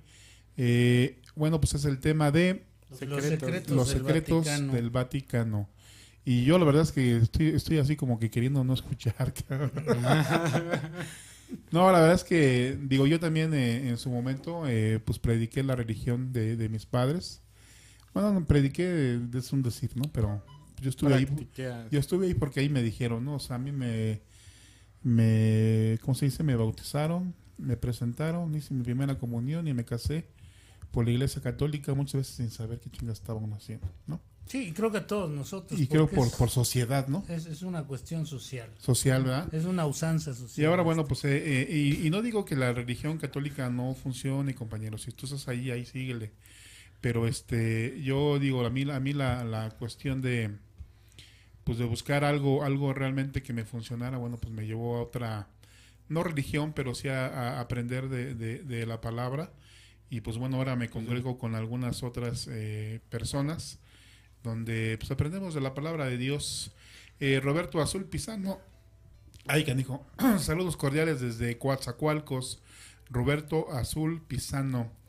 Eh, Narda Angélica Solozábal Portillo, dice hola papi, buen tema, felicidades. Saludos a Narda Angélica. Narda Angélica. Portillo. ¿Portillo? Miguel Fuentes. Portillo González, sí. Eh, Miguel Fuentes dice, los españoles nos trajeron el catolicismo, los, los ídolos y dar dinero para pagar todo. Eh, casarte te cuesta en la iglesia, bautizarte te cuesta eh, quitar pecados, tu limosna, todo lo que en la iglesia cuesta dinero. Ah, pues sí. Jesús cuando dijo eso, nunca. Y, ahora ya no venden indulgencias, ¿no? Antes las vendían. Antes Pero ahora venden permisos a los que hacen su juramento para no chupar, van y tú compran su permiso. ¿De cuánto tiempo, no? ¿Para cuántas copas? ¿Cuánto? Un fin de semana nomás te cuesta tanto. Y Miguel Ángel Román, saludos. Eh, Roger Morales, saludos en Camina, Dios los bendiga. Saludos, saludos Roger. De, hecho, Roger también ahí me empezó a... Ellos eh, también están en una congregación cristiana y fue de los que ahí me empezó a decir que por ahí era el camino. Y, fíjate que eh, en la religión eh, católica, este, como que están ellos como que retomando el rumbo, ¿no? Como que están haciendo cosas diferentes. Porque obviamente, bueno, a, pesar de tanta religión, han perdido muchos, adeptos, o cómo se dice, Tomás. sí, este, muchos adeptos, feligreses, ¿no? seguidores. Sí, y, hoy en día parece que están dando como que un giro. Hay, hay sacerdotes así como que de la nueva era, ¿no? Donde ya, ya hacen sumisas de manera diferente, ya se, se, interactúan con la sociedad de manera diferente y este hacen cursos, hacen muchas cosas, ¿no? Yo creo que tratando de, de, rescatar todo aquello que se perdió. Eh, Julieta Luna, hola a todos, un abrazote. Eh, Lau Galicia dice, qué buen tema. Carlos Elizondo, saludos desde Costa Rica, buen tema. Saludos, Carlos. Eh, Cornelio Méndez, saludos desde Nueva York. Saludos, eh, compañero Cornelio. Eh, Carlos Elizondo nuevamente, muy buen, Víctor Hugo. Maridel Vargas, felicidades, hermoso programa, se aprende mucho. Tino Gaspar Silva, chingón e interesante. Gracias, Cristian. Gracias el buen Tino, Tino Gaspar, Miguel Flores, saludos a todos, eh, Irma Domínguez, saludos a todos en cabina. Gracias, Irma. Eh, Florería La Riviera, saludos desde Cozumel, Quintana Roo, saludos, allá en la florería. Ah, mira, la florería La Riviera. Carlos Elizondo, sí, Riviera. Eh, Riviera. Carlos Elizondo, el Vaticano es el negocio más poderoso de toda la historia. Sí, sí no, pues que si no. Eh, y tan solo cuánto reporta la Basílica de Guadalupe al Vaticano, ¿no? Pues reporta varios, varias decenas de millones de dólares al año, simplemente en valor, digamos, catastral del terreno donde se asienta el, Estado Vaticano, tiene un valor de 1.500 millones de dólares. Nada más. Eh, Norma Félix, hola, saludos a todos en cabina de Santa María, California, muy buen tema. Gracias hasta California, Norma Félix. Eh, Emilia Mondragón Martínez, saludos desde Metepec, Estado de México. Como siempre, un placer escucharlos. Alonso Hernández dice saludos. Carlos Elizondo nuevamente. Eh, sí, la dinastía Rockefeller son una de las familias que influyen en el poder de todo el mundo. Eh, Alfredo Borja, Borja, Palestina, nuevo orden mundial. Ah, es que aquí nos me comenta Alfredo Borja Palestina, eh, compañero. Eh, podría tomar, eh, podrían tomar como tema para un próximo programa y aprovechando de la muerte de este señor David Rockefeller y todos los enigmas o mitos que giran en torno a su familia y a él. Saludos. Da mucho material. Incluso hacer el, expediente Rockefeller. Tino, el que, el que saludaba hace un momento, que agradecía, fue quien propuso este tema. Ah, ah sí, cierto. Yo creo que ya es tiempo de, de retomarlo. Sí, vamos a, vamos a hacer el, expediente Rockefeller. Yo creo que de este lunes al siguiente, ¿no? Este, y porque este lunes vamos a hacer el de sueños lúcidos. Más bien el próximo, porque este es en el que estamos. No, del que viene al, otro. En 15 días, digamos, dentro de dos semanas. Bien, pues eso es lo que hay hasta ahorita por acá, este, Tomás. Bueno, pues continuamos con, con este. Eh, si ustedes no tienen algún comentario, vamos a continuar con, con esto de. El, parte de, los grupos que lideran el, el, nuevo orden mundial es también el famoso Estado Vaticano. Es de los que están metidos ahí eh, con la Cruz de Malta, con bueno la orden esta de la Cruz de Malta. la Cruz de Malta, cuyo ya saqué exactamente la denominación con la que se debe uno dirigir a, al líder de la Cruz de Malta es Su Alteza Eminentísima Príncipe y Gran Maestre. Ahí nomás, algo así un ego pequeñísimo. algo así como cuando a Víctor lo va uno a buscar ahí al, grupo. Así tienes que preguntar por él. ¿No se encuentra su excelencísima el padrino Víctor? así, así se tiene uno que dirigir, es su título oficial, ¿no? Y, por ejemplo, esto, quienes han eh, la institución religiosa, digamos, que ha, orden más bien religiosa que abiertamente apoya la nueva globalización, la globalización digital, es decir, esta globalización acelerada que tenemos a partir desde hace más o menos 50 años incentivada sobre todo por la industria y por la banca. Aclaro es, la parte digital porque eso tiene más de 400 años. ¿eh? justo por eso por esos términos son los jesuitas y justamente uno de los principales brazos de la globalización ha sido el, la Iglesia Católica. Pero bueno, vamos, eh, vamos a decía, ya. hablaba sobre la globalización y los jesuitas, porque los jesuitas están muy ligados a, aunque los combatieron en un principio a la francmasonería, están ligados ahora a una logia masonia, masónica eh, italiana, la P2, P2 que es, es una de las más poderosas, que fue precisamente esta logia la que planeó y orquestó el asesinato de Juan Pablo I, el antecesor de de Juan Pablo II, que duró solamente 33 días en, el, en la silla vaticana, pues intentaba, anunció abiertamente una auditoría contra el Banco Vaticano, sabiendo que este lavaba dinero del narcotráfico, financiaba el tráfico de armas y un cambio en la estructura de poder también del, del Vaticano, pues la francmasonería y de la mano de los jesuitas estaban tomando el poder. Este asesinato, a partir, a partir de este asesinato, retoman una gran cantidad de poder los jesuitas con una progresión tal que hoy en día quien es papa por primera vez en la historia es perteneciente a la orden jesuita, es decir, Francisco I. Sí, y este, miren, este, este papa duró escasamente un mes de, de agosto, del 26 de agosto del 78 al 29 de septiembre del 79.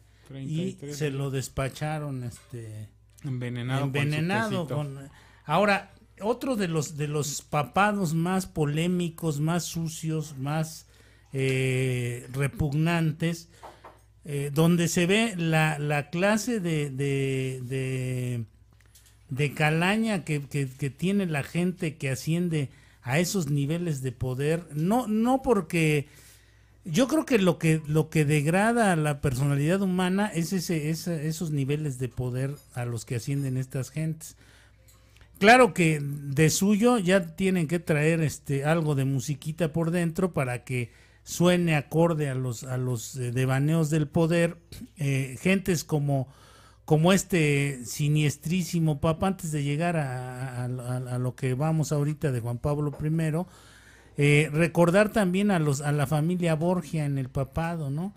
El, eh, Carmelo Borgia, el primero de los, de los Borgia, que bueno, era, era un individuo tan siniestro que eh, quitaba de en medio, ese sí parecía presidente mexicano, quitaba de en medio a todos los que le estorbaban Tenía muchos enemigos porque era un tipo prepotente, era un tipo autoritario, era un tipo muy pagado de sí mismo, era un tipo lleno de soberbia, era un tipo déspota, era un tipo eh, promiscuo, además de todas estas cosas.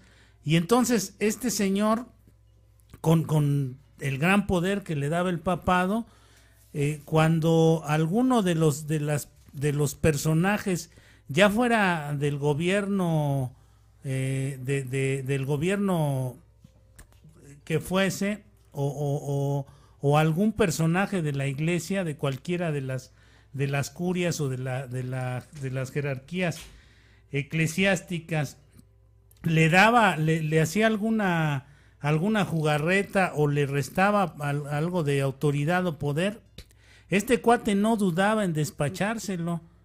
Borgia, les, eh, los Borgia desarrollaron dos tipos de veneno.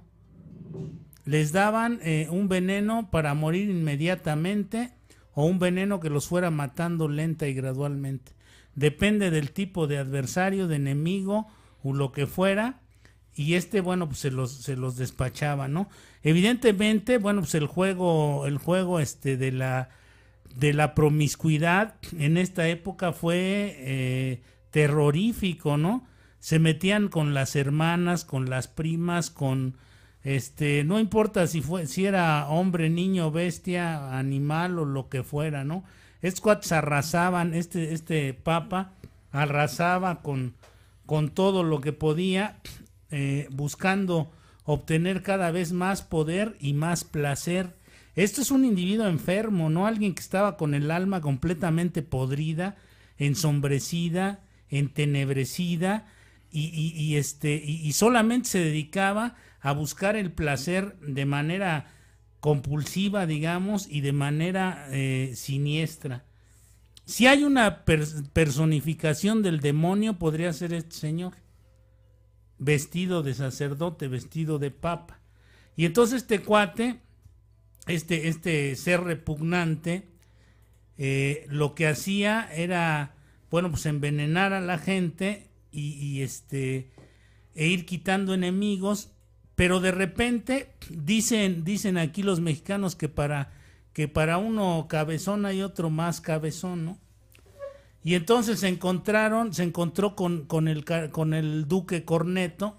Corneto era un hombre de gran, eh, de gran fortuna económica, un hombre sumamente poderoso económicamente y hábil políticamente, no, no tonto evidentemente.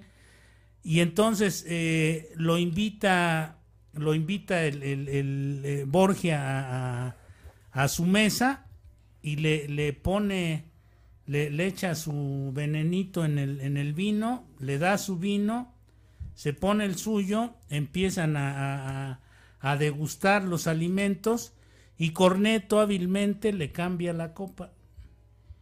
Y entonces de repente hacen su brindis, se avientan sus tragos y, y, este, terminando la cena se empieza a retorcer Borgia y pues nadie pudo salvarlo, aunque ellos habían creado los venenos ahí se hace, se hace realidad aquella frase de que el que a hierro mata, a hierro muere, ¿no? Entonces Borgia muere envenenado por sus propios medios, por sus propios... Eh, por su propio veneno que él mismo había servido. Que él había preparado y servido. Que de, este, de esta costumbre del envenenamiento proviene el brindis que hacemos hoy en día, esto de chocar la copa. Para demostrar confianza con tu anfitrión, lo que hacías era usualmente eh, más bien para a tu invitado, lo que hacía el anfitrión usualmente, el ritual original era chocar la copa y que le vaciaran un poco de vino de vino de, la copa del invitado a su copia a su copa propia para demostrar que, no, estaba envenenado. de, hecho aquí nos pregunta Blanca López, saludos 24 horas. Ahora que hay acerca de los Borgias, es, es lo que estás comentando. Sí, sí, sí, lo que estamos comentando. Y bueno, pues los Borgia eh, hicieron todo, todo lo que usted se pueda imaginar para, para conservar el poder. Fueron capaces de todo lo imaginable y lo inimaginable para conservar el poder. Ahí podría, podría decirse que fue el, el, el, el fondo mayor de, la, de los papados, ¿no? De, de la iglesia, donde eh, hubo gente donde la gente más abominable estaba detentando el poder. Además el poder religioso supuestamente ligado al a Dios. Sí, bueno, el, poder que proviene de Dios, imagínense. Eh, por eso hay una frase muy vieja, eh, me parece que es irlandesa o americana, que dice que aquel, aquel que se siente guiado por Dios empieza a actuar como el mismo demonio. Fíjense, dice la frase, aquel que se siente guiado por Dios empieza a actuar como el mismo demonio. O sea, aquel que, siente de repente iluminado que le, llegó ya, que le llegó ya la, la, voz de Dios. Pues, recuerden a George Bush, hijo. Él cuando, cuando eh, inicia la guerra con Irak dice, Dios me visitó anoche y me dijo que esta guerra está bien. Entonces... que Bush, hay que decirlo, es un fundamentalista cristiano. Es decir, las guerras, la guerra contra el terrorismo que lanzó Bush sí es, aunque suene a conspiracionismo, una cruzada moderna, sí es una guerra contra el Islam. Muy hábilmente el gobierno francés y el gobierno alemán se negaron a colaborar en la invasión de Irak y en esta desbocada búsqueda de culpables por parte de George Bush para invadir todo Medio Oriente. Si no, realmente se hubiera desplegado, se hubiera desatado, perdón, un verdadero choque de civilizaciones, como diría Huntington, porque Bush sí está motivado por razones religiosas, exclusivamente religiosas, para invadir el Medio Oriente para invadir específicamente, por ejemplo, Irak. ¿no? Él abiertamente decía que Dios le había ordenado hacer esa guerra y abiertamente declaraba, eh, fue uno, es uno de los hombres que más ha apoyado el Estado de Israel y a la de cierta manera, repatriación de judíos a Israel, porque cree, abiertamente lo ha dicho ante la prensa, que, eso, que cuando se reúna el pueblo judío en la tierra de Israel, se detonará la siguiente mm, venida de, de Dios a la tierra de Cristo. Es decir, es un hombre, un fundamentalista cristiano tan loco como nos pueden sonar los fundamentalistas musulmanes que están tan de moda. Así Y además imbécil, ¿no? Por, por agregarle otro calificativo. Este cuate... Eh, por eso se lleva también con Fox. Por eso se llevaba bien con, con Fox aquí.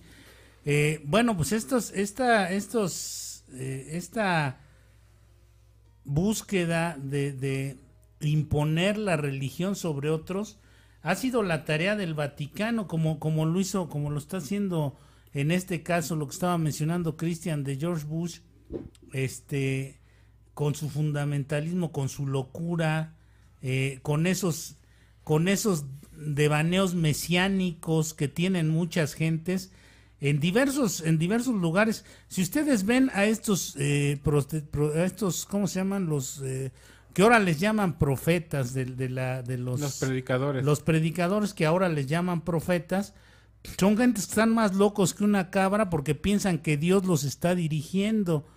Entonces, no se puede pensar que Dios te está dirigiendo. Se puede pensar en buscar la guía de algo superior eh, que, que te ayude a, a crecer moralmente, que te ayude a crecer espiritualmente, pero no en que alguien te esté ordenando matar a otros para que hagas prevalecer su religión. Eso es locura. Que hablando de presidentes estadounidenses, una de las razones por las cuales se asesinó. Ah, perdón, y este, este señor eh, George Bush también pertenece a una de las logias del nuevo orden mundial que se llama Skull and Bones. Es, es, el de calaveras y huesos, ¿no? Skull and Bones. Una de las razones para el Que es poderosísima, ¿eh? De Kennedy, por ejemplo, fue precisamente su catolicismo. Él fue el, un, el único presidente católico que ha tenido hasta el momento Estados Unidos. Y dentro de los círculos de poder estadounidense, sobre todo que pertenecen, la mayor parte de los presidentes estadounidenses han pertenecido a logias masónicas eh, comentaban también abiertamente, se discutía que el Vaticano iba a tener demasiada injerencia en el poder estadounidense a través de la figura del católico eh, John F. Kennedy. Sí, y este, bueno, pues eh, continuando con esta historia, el, el Papa, el, uno de los papas que fue asesinado eh, fue Juan Pablo I. para llegar a la modernidad porque se nos Y utilizando, utilizando los métodos borgianos. Le dieron un tecito en, la, noche, en, la mañana. no, fue en la tarde, fue por la tarde, le dieron su tecito para que descansara un poco. Y, y este cuando fueron a verlo para despertarlo para que tomara su cena, ya el señor estaba frío. Frío, ¿no? Ya no ya el té había hecho su efecto y bueno, pues había dejado esta tierra eh, por razones de, conflictos entre la parte intelectual de la iglesia, que son los jesuitas, y el resto de las, de las eh, cofradías religiosas, porque entre la religión también existen estas cofradías y este, este, estas alianzas siniestras de intereses por la manipulación de la humanidad. Quería además, tenían demasiado, durante toda la historia de la iglesia los jesuitas tuvieron, bueno, desde que surgieron tuvieron una tremenda preponderancia en, la iglesia católica, incluso se les denominaba como el Papa Negro a los, a los jesuitas por los uniformes que utilizaban.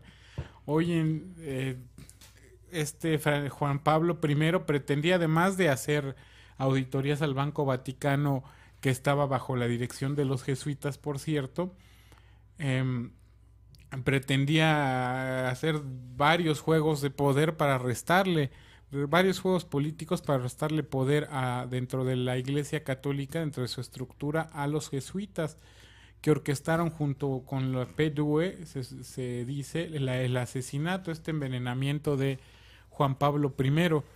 Respondiendo a esto, Juan Pablo II, cuando llegó gran conocedor de la geopolítica mundial y muy un hombre muy inteligente y habilidoso.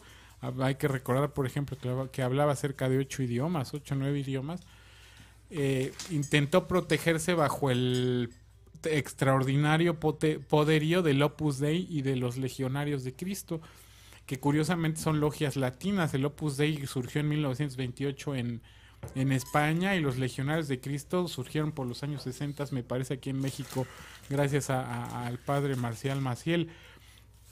Pero intentó cobijarse bajo el Opus Dei eh, Juan Pablo II para protegerse de los jesuitas sin embargo, no logró, fueron a los únicos probablemente a quienes no logró ganarles el, juego político, quedando tan mal parada esta corriente a la que defendía Juan Pablo II que su sucesor Benedicto XVI, Joseph Ratzinger, se vio obligado a renunciar al no poder conjurar estos poderes y todo este conflicto, digamos, surgido del asesinato de, de Juan Pablo I culminó con, el, con que ascendió al poder papal por primera vez en la historia un miembro de los jesuitas, que es eh, Mario Bergoglio. Eh, Francisco, Francisco I.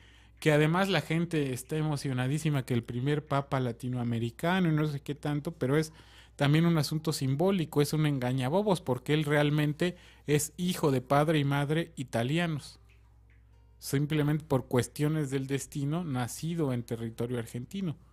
Pero no, no hay gran cambio, es decir, se volvió a tener, después de que hubo un papa em, polaco, Joseph Wojtyla, y después uno alemán, Joseph Ratzinger, Karol Wojtyla, y después Joseph Ratzinger, se volvió a la tradición de siglos de tener un papa italiano, pero se le buscó una forma de disfrazarlo y fue un papa italiano, de padre y madre italianos, nacido en Argentina, pero y jesuita además. Y adorador de Maradona también, ¿no? Porque... Pero bueno, fíjense que, que este, esto, el, Vaticano está construido sobre una enorme riqueza económico, económica y sobre un caudal de mentiras. Muchas de las cosas que se han dicho este, eh, nos ocultan la realidad, la realidad de la existencia del catolicismo, eh, sus batallas cruentas por el poder, todo este tipo de cosas que han sucedido. Y eh, en, en, el comercial del programa mencionábamos a uno de los personajes que fueron más asediados, regresando un poco, aunque ya estamos en la época moderna, la era moderna, eh, Leonardo da Vinci fue perseguido por los, por los servicios secretos del Vaticano durante 12 años, buscando comprobarle alguna, alguna falta. falta para poder acabar con su existencia. Lo que pasa es que Leonardo da Vinci es una de las inteligencias más altas registradas en la humanidad y nunca pudieron comprobarle nada, ¿no? Lo querían acusar de nigromancia, que es el estar este, trabajando, hablando con los cadáveres, lo querían acusar de, de herejías, lo querían acusar de anticatólico, lo querían acusar de, de, tener pactos con el demonio, porque era inventor también, eh, tenía muchas... muchas facetas. Eran motivos políticos porque además de todas estas facetas, Leonardo da Vinci es uno de los principales ingenieros armamentistas que ha tenido la humanidad también sobre todo sus trabajó para los, eh, señores medievales que para los que trabajó sus protectores lo protegían, lo patrocinaban a cambio de que él desarrollara armamento militar para eh, convertirlos en preponderantes dentro de todos estos mini estados, mini ciudades estado que, que componen que hoy en día componen a Italia, pero que en ese momento no era así. Y bueno, pues estos han sido, eh, estos son eh, evidentemente catalizadores en favor o en contra de los movimientos del nuevo orden mundial. El Estado Vaticano, el Estado Islámico, eh, todos estos, estos cotos de poder religioso son, son, son catalizadores en favor o en contra del el establecimiento de un nuevo orden mundial. Eh, hay cosas muy triviales entre, entre el Vaticano que ni siquiera podrían ser secretos, pero por ejemplo, los huevos benedictinos los bautizó así Benedicto XIII, ¿no? Le encantaba comer huevos, este, eh, benedictín, huevos con ciertas características ciertas características. Miren ustedes, por ejemplo, por aquí traigo la receta de los famosos huevos benedictinos que este papa eh, bautizó. Dice, para cuatro personas, diez huevos, seis tajadas de pan de molde, tres tajadas de jamón, jamón inglés, cuatro yemas de huevo, tres onzas de crema de leche, 250 gramos de mantequilla y un limón. Esos, son los ingredientes de los huevos benedictinos. Y bueno, no les digo aquí cómo hacerlo, eso lo pueden encontrar en YouTube fácilmente, ¿no? Eh, vamos a ver también el, a quién se le llamó el pontífice, el Papa Guerrero, a Julio II. Este era famoso por su valor, por dirigir a las tropas en batalla. Y antes de la batalla se colocaba una coraza dorada y se situaba en la primera línea después de la llamada conjura de Pasi. Juliano del Rovere, Julio II, fue nombrado por el Papa negociador en la guerra de Florencia y los estados de la Iglesia. Entonces, como ustedes verán, todos estos, estos papas, toda esta, esta maquinaria religiosa de dominio y de control masivo, ha, ha estado siempre operando en favor de los que tienen el, control económico, de los que tienen el poder económico, de los gobernantes. Hay una pintura que a mí me llamó mucho la atención hace tiempo, en, eh, está en la academia, en la, en la escuela de San Ildefonso, en la antigua Prepa 1 me parece que era, en el colegio de San Ildefonso. Hay una, una pintura de Diego Rivera donde está eh, la justicia, la, la, el, dibujo, la figura de la justicia, que tiene una venda en los ojos, pero de un lado tiene caída la venda, del otro lado tiene tapado el ojo y de un lado tiene caída la venda y le está guiñendo el ojo a unos que vienen con sus bolsas de dinero y vestidos de smoking. Y del otro lado, donde está, donde tiene la venda tapada, están unos vestidos con, de manta, con sombrero, correteados por unos demonios con trinches, ¿no? Eso quiere decir que, que la justicia, que la iglesia, que la religión siempre han estado del lado de aquellos que pueden comprarla. Siempre han estado de aquellos que les pueden dar más poder y más dominio. Siempre han estado del lado de aquellos que pueden ayudarlos a perpetuarse en el poder ayudarlos a perpetuar la manipulación continua que han hecho sobre la masa humana, sobre esta que llaman las élites, las élites de poder la masa sucia, siempre han estado sobre, sobre esto, y que de alguna manera lo que, lo que estos cuates pueden hacer este, es eh, solamente seguirnos engañando mientras nosotros no cambiemos nuestras perspectivas personales, ¿no? Mientras nosotros no encontremos una mayor, eh, un, un mayor conocimiento de las cosas, mientras nosotros demos por hecho las cosas, no investiguemos, mientras nosotros no abramos la mente a todas las posibilidades en lugar de cerrarnos a la que nos indican estos líderes religiosos, que más que líderes, muchos de ellos son charlatanes, mientras nosotros no salgamos de ese, de ese estado de, de, adormecimiento en el que hemos entrado desde hace muchos años, desde hace milenios, con los cuentos famosos de Adán y Eva y todo ese tipo de cosas, con que nos han estado mareando durante todo el tiempo y que les ha servido como herramienta en el ejercicio del poder para que les ha servido como herramienta para tapar la corrupción, que les ha servido como herramienta para empoderarse cada vez más y más y para explotar cada vez más y más la, la, la, la riqueza que genera la humanidad, porque ellos seguramente nunca van a compartir sus bienes con nosotros, pero ellos quieren que nosotros compartamos los nuestros con ellos. O, alguna vez han visto ustedes que salga este algún papa ah. o George Soros o, este o alguno de estos personajes eh, que tienen mucho poder económico que salga a, repartir dinero a la calle o que de repente eh, cuando hay un conflicto armado lo único que mandan son bendiciones para los que están sufriendo en lugar de mandarles dinero pertrechos. Entonces, bueno, pues bajo estas premisas de, dominio, de, de, subyugación, eh, de, debemos darnos cuenta que poseemos una enorme debilidad en nuestra mente que ha sido explotada cíclicamente por estos eh, cotos de poder religioso. No estoy diciendo que Dios no exista porque muchos pueden malinterpretarlo.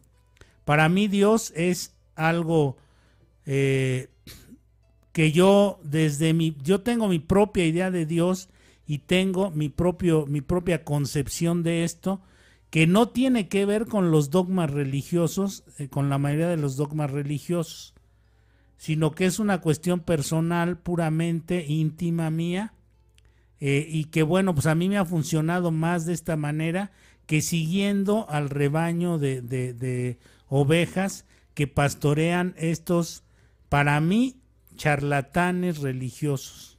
Ese es, ese es el, el, el veredicto de, de, esa es mi conclusión sobre lo que son los estados religiosos como este del que estamos hablando el día de hoy, que es el Vaticano. ¿Tu conclusión, Víctor? No, pues este, yo nunca he creído. Desde chiquito siempre cuestionaba y luego pues ves el más aparte pues todo lo, el dinero que tiene el Vaticano, ¿no? Este y luego ves en otros países las hambrunas ¿no? Y que nada más les avientan la bendición. este, luego ya cuando veo, hago investigaciones, por ejemplo, yo cuando vi eso de los Borgia, dije, ah, cabrón, pues sí será cierto eso. ¿No? Se me hacía como que increíble creer que un papa hiciera todas esas, bueno, pues todas esas cosas, pues que son normales a lo mejor en una gente que no, que no tiene ese tipo de cargo, ¿no? Este, el, el representante de Cristo en la tierra. Luego acuérdense que hasta anunciaba papas sabritas el, el Papa Juan Pablo, ¿no? Era el Papa de las papas, decían. Sí, sí, salía anunciando papas Incluso salía en la, en la envoltura de papas sabritas. Bueno, Sabritas lo utilizó, no, no grabó como un comercial, pero sí como patrocinaban sus viajes a México ah, y esas cosas. Y bueno, entonces yo también, mi conclusión, yo tampoco soy una persona religiosa, no creo en las religiosas institucionales aunque me fascinan como fenómeno social, me encanta su ritualidad. algún día ojalá podamos hacer un programa de ese tipo de cosas, de la ritualidad de la Iglesia Católica. Y bueno, voy a aprovechar, aquí para hacer un pequeño anuncio ahí de donde trabajo. Los invito a que se inscriban, es el Faro Indios Verdes, está muy cerca del Metro Indios Verdes, pueden buscar en internet cómo llegar. El 8 de abril vamos a comenzar con un curso de periodismo comunitario y ciudadano que va, se va a impartir todos los sábados de 10 a 12 de la mañana. Eh, son Nuestros cursos ahí son totalmente gratuitos, somos una institución pública y las inscripciones ya están abiertas, entonces pueden ahí buscar por en Facebook Faro Indios Verdes o por internet buscar e ir a la institución a inscribirse, son completamente gratuitos todos nuestros cursos. Y bueno, pues muchas gracias por escucharnos el día de hoy, gracias por participar, sigan participando, proponiendo temas. Les digo, el tema de hoy lo, lo propuso uno de nuestros radioescuchas. También vamos a atender otras peticiones que hemos tenido. Poco a poco las vamos a ir sacando. Javier, tus conclusiones, si nos... Este...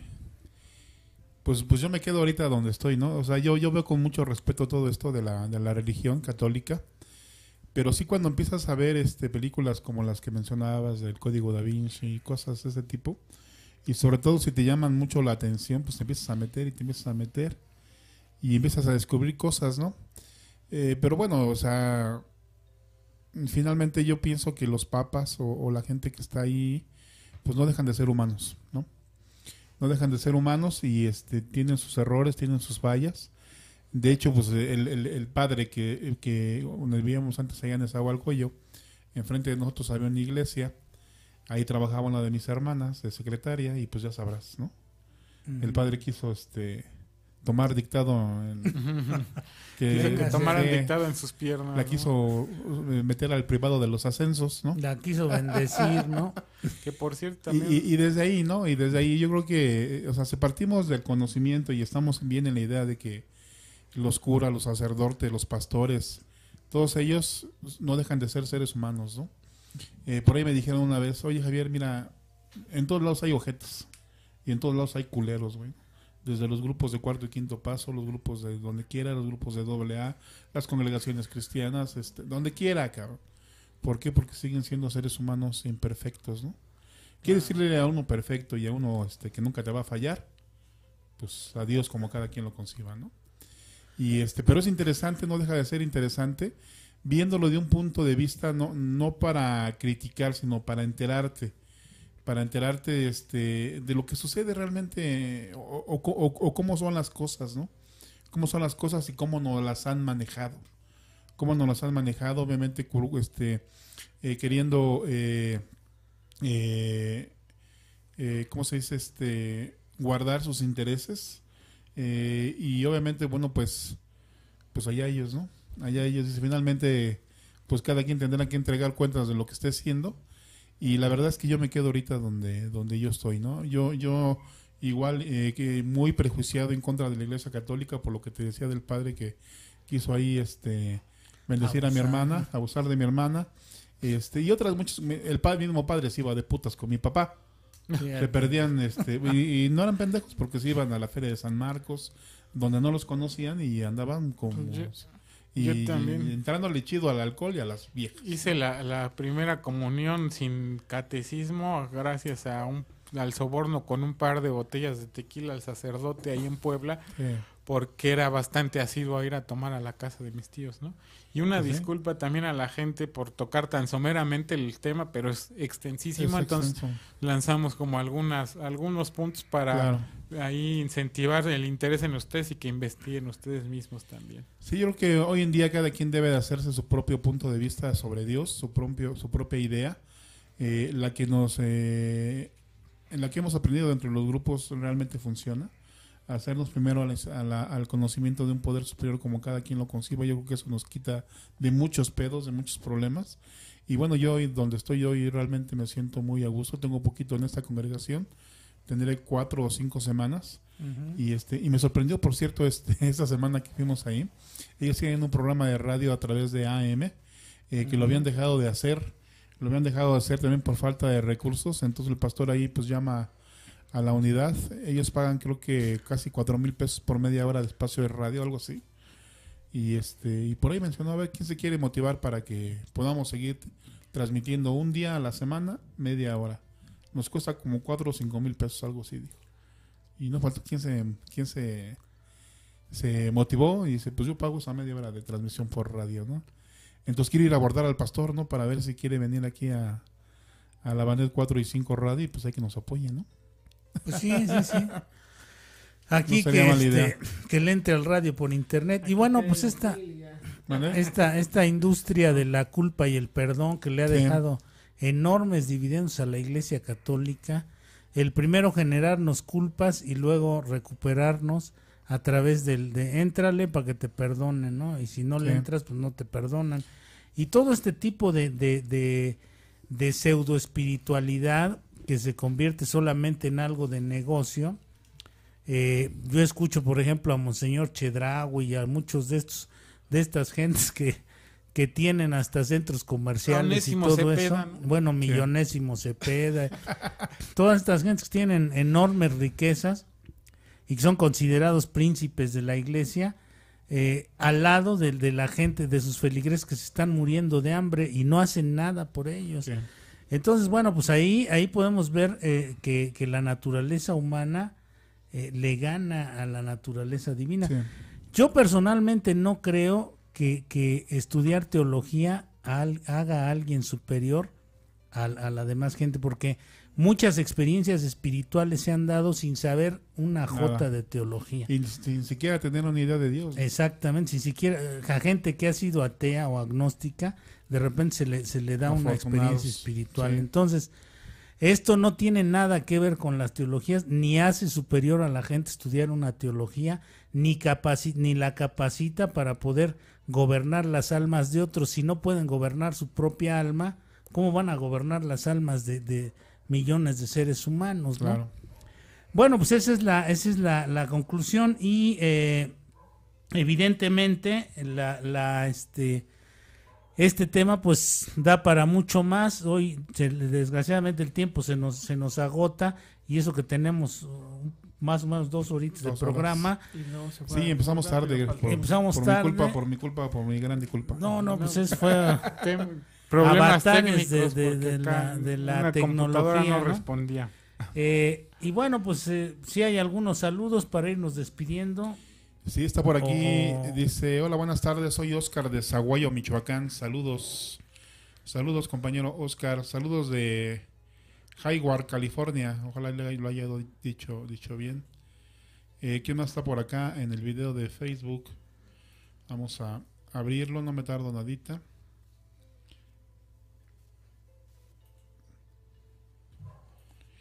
Eh, tenemos por acá Blanca López, dice saludos, felices 24 horas. Eh, ¿Qué hay acerca de los Borgias? Bueno, ya lo habíamos dicho. Eh, Miguel Mercado, saludos desde Colombia, sur de Colombia, sur Carolina, usamos eh, Estados Unidos. Eh, vamos a la Junta, saludos, Grupo Nueva Vida, saludos. Maridel Vargas, gracias a todos y a todas, saludos. Gracias Maridel de allá de Jalisco. Tino Gaspar, Plata, mándame los datos para hacer la séptima por, por inbox. Gracias, Tino, ya te mandé ahí los datos. Gracias, gracias por tu, por tu donativo. Eh, Miguel Flores dice saludos. ¿Quién más está por acá? Julita Luna, muy interesante su programa. Eh, los felicito. La ignorancia es eh, lo primordial para cualquier religión, gobierno u organización nos tengan sometidos. Muy cierto. muy, muy cierto. Sí, o sea, como dicen por ahí, el gobierno y la iglesia te quiere tener ignorante, drogado y... Sí, sí, sí. Los bancos te drogan los, los gobiernos te, te, empobrecen intelectualmente, ¿no? Con esas máquinas de Televisa y todas esas cosas. Anet Guadalupe Loera, saludos desde Chihuahua, Chihuahua. Anet, saludos Anet allá, allá en Chihuahua. Julieta Luna, sí entiendo todo lo que dice Plata, que tenemos errores, pero es justificar atrocidades, genocidios, violaciones, pederastas y tanta porquería que desgraciadamente lo hacen en nombre de Dios. Sí, es cierto. Sí, es cierto también. Sí, sí, es cierto. Muy, muy cierto. Y, mira, lo bueno es que cada vez la gente despierta más a todo esto, ¿no? Claro. Incluso este, los que son católicos así de hueso colorado, de esos que los domingos estaban santo, santo, santo y en la semana nos ponchaban las pelotas.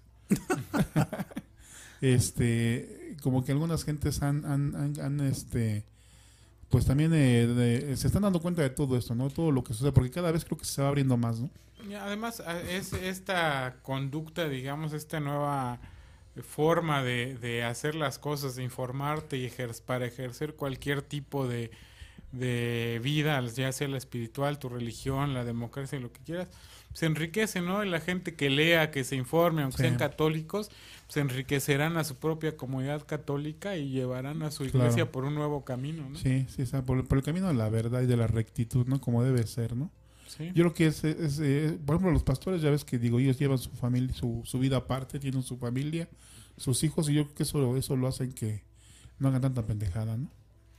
Sí, porque quién sabe también ya hablamos en alguno de los programas sobre el celibato y el, celibato fue hecho por razones económicas por Constantino, el, emperador. Entonces no tiene nada que ver con la espiritualidad. Claro. Muy bien, pues nos vamos despidiendo, muchachos. ¿Ya no tienen algún comentario más? No, hasta luego a todos. Gracias por escucharnos. Muy bien, pues nos escuchamos en punto de las 7 de la noche con el programa de Víctor Hugo, eh, platicando la historia de AA. El tema es la alegría de vivir. Nos estamos viendo, compañero. Gracias. Despídanse, compañeros, ahí del video. Que además Gracias. va a estar muy bueno. Este va a estar bueno el tema. Ya aquí, Víctor, este, si tú lo ves ahí clavado en el teléfono, no está chateando, está preparando su tema. Nos vemos al ratito. Gracias. Hasta la próxima. Hola, amigos. Estamos subiendo podcast del más puro misterio digital. Hemos transitado por tres estaciones de radio Actualmente estamos en Radio Nesa, la radio de todos, en el programa Mundo Enigma. Hemos comenzado la recopilación de diversos programas en formato podcast para que los escuches y si tienes alguna sugerencia, comentario o aportación, puedes hacérnosla saber en el canal de YouTube Enigmas y Paradigmas del siglo XXI o a nuestro correo de voz únicamente WhatsApp 55 49 25 89 53. 55 49 25 89 53. Espero te agraden.